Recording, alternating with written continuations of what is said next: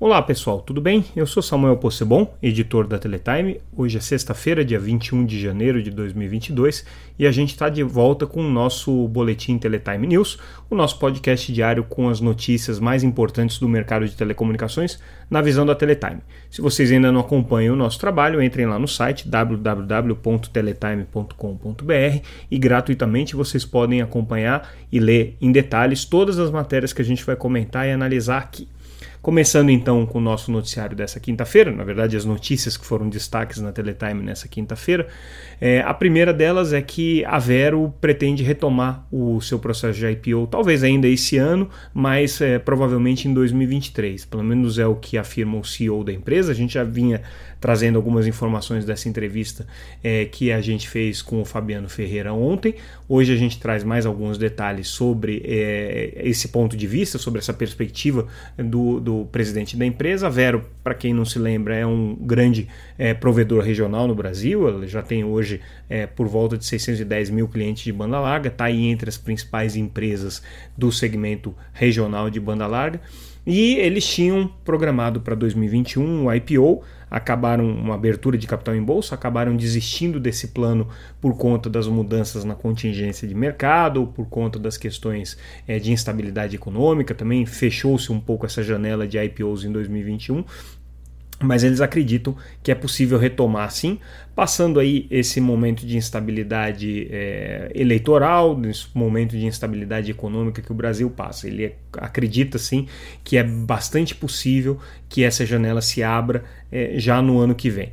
De qualquer maneira, né, eles estão fazendo um processo de capitalização aqui através de debentures, já estão com um processo de captação de 350 milhões de reais em debentures e tem planos aí de continuar crescendo para esse ano, independente de ter o seu capital aberto em bolsa ou não. Então, esse é um plano interessante que a Vero faz. Outra matéria que a gente traz com eles é sobre o mercado de redes neutras. E por que, que é interessante ouvir o que a Vero tem a dizer sobre isso? Porque ela foi uma das primeiras empresas a fazer uma parceria com a Oi, na ocasião, agora é Vital, né? Porque houve o processo de mudança de nome, é, para a utilização da rede neutra que a Vital está é, explorando, que é parte do processo aí de desinvestimentos da Oi. Né? Ela, ela segregou a parte de infraestrutura de fibra encontrou um, um, parceiro investidor, nesse caso quem vai fazer é, é o fundo BTG, e aí é, a Vera foi uma das primeiras empresas a adotar esse modelo em algumas cidades, claro que não em todas. E o que o Fabiano diz nessa entrevista é que é um modelo interessante, eles pretendem inclusive adotar outros provedores de redes neutras aí é, para o futuro, mas ele faz algumas ressalvas. Ele acha que o modelo ainda precisa encontrar um, um equilíbrio melhor é, de, de rentabilidade para todos os atores, né? Porque lembrando que uma rede neutra, na verdade, você está tirando da operadora a obrigação de fazer um investimento, de construir a própria rede, ela vai contratar uma rede que já está construída de um operador de redes neutras, né? E esse operador é, vai se tornar um custo para aquela operadora de serviços, né, para prestadora de serviços. Então, em vez de investimento, você assume um custo fixo. Isso tem vantagens e desvantagens, né? mas é, a principal desvantagem é que você diminui a margem de operação de uma maneira geral. É, o, o, o que o Fabiano coloca é que é, esse modelo vai ser muito testado agora no ano de 2022. É, por que isso? Né? Além da Vital estar tá com uma estratégia bem mais agressiva né, para crescimento da sua infraestrutura, e a, e a Vero é parceira da Vital, é, outras empresas estão entrando fortemente no segmento, como a Fibrasil, que é a empresa de redes neutras da Telefônica, como a iSystem, que é a empresa de rede neutra da TIM. Então existe aí um movimento forte né, de é, é, expansão desses grandes players de redes neutras. E isso daí deve fazer com que o mercado mais competitivo acabe é, encontrando alternativas e, e, e, pontos aí de equilíbrio justamente nessa questão de quanto que os é, prestadores de serviço vão pagar por essa infraestrutura e quanto que os prestadores, é, quanto que os, os operadores de redes neutras vão cobrar. Então é um processo aí que vale a pena a gente acompanhar, né? Mas é, é, é uma observação interessante que a Vero está fazendo como principal player de rede neutra, como principal contratante de rede neutra hoje entre os provedores regionais, né? Ela tem uma, uma voz importante aí nesse processo. Outra notícia importante que a gente é, destaca hoje é o número final de portabilidade do ano passado. Portabilidade, para quem não está familiarizado com o termo, é a possibilidade de você pegar e é, é, trocar de operadora, seja fixa, seja móvel, mantendo o seu próprio número de telefone.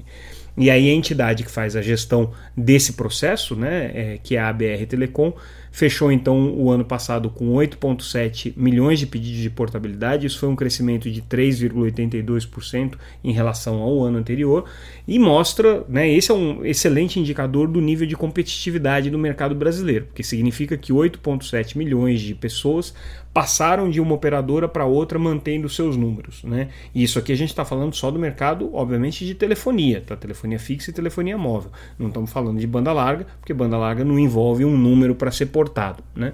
Então, dentro desse contexto da portabilidade, da disputa entre as empresas, a maior parte aqui é, claro, é, números referentes à, à, banda larga móvel, né? Ah, perdão, à telefonia móvel, é, é, mostra que existe sim um, um, um, movimento intenso aí de, de é, migração de uma operadora para outra, o que denota, obviamente, o grau de competitividade no mercado brasileiro.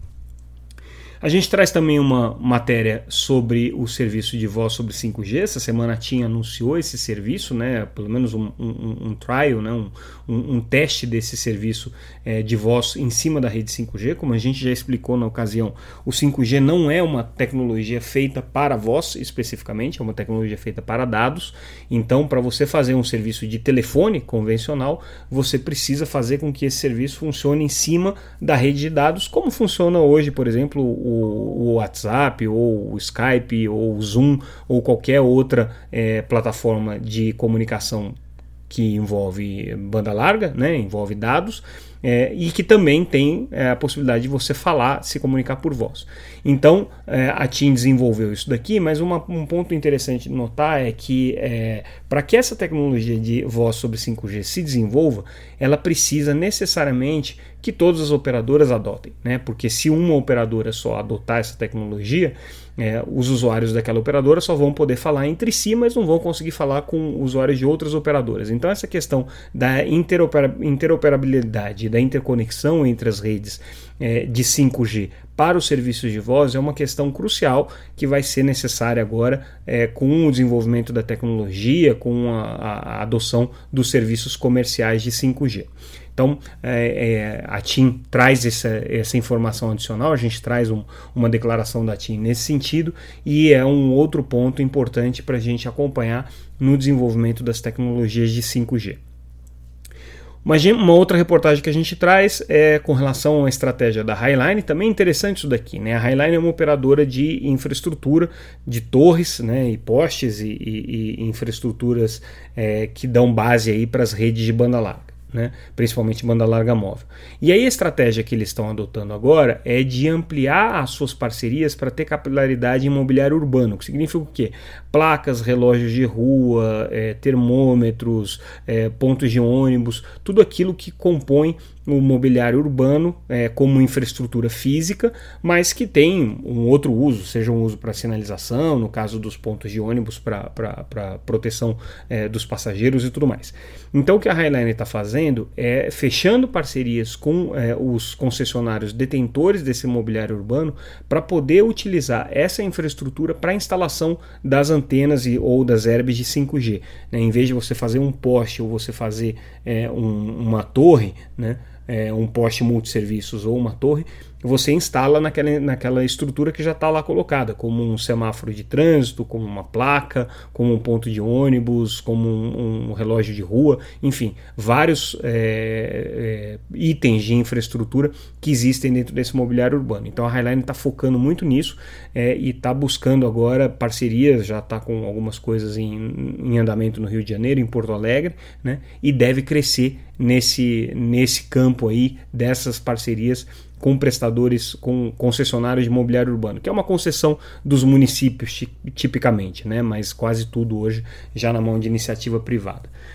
É, e aí a gente fecha o nosso noticiário dessa quinta-feira, né, com as notícias dessa quinta-feira, com um estudo da Um Dia interessante com relação à disparidade de velocidades que a gente vai ver na internet fixa global. Né? O que eles chamam a atenção é que os mercados desenvolvidos, os mercados que hoje é, são considerados já mais maduros do ponto de vista de tecnologia de banda larga, estão caminhando rapidamente para velocidades de acesso acima de 1 gigabit. Né? Então a, a, perspectiva é que na América do Norte, por exemplo, você tenha já 11% dos é, usuários de banda larga fixa já com velocidades superiores a 1 gigabit por segundo. Já na América Latina, esse percentual não deve passar de 1% em 2026. Essa é a perspectiva que dá um dia.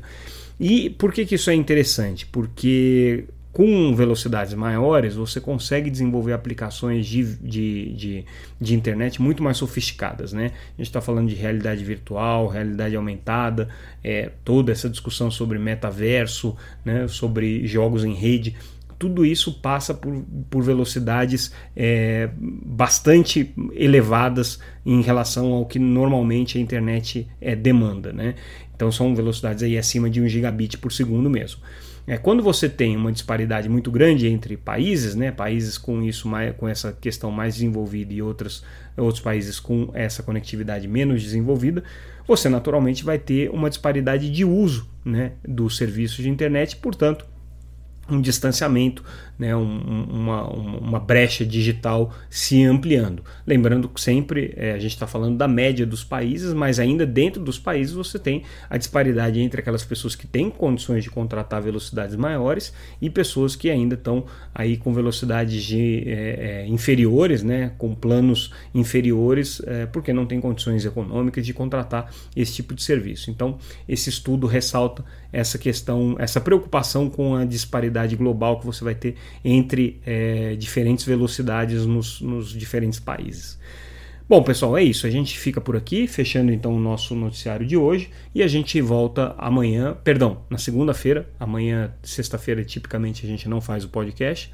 Então, na, na segunda-feira, a gente volta com mais um Boletim Teletime News. Ficamos por aqui, um abraço e até mais.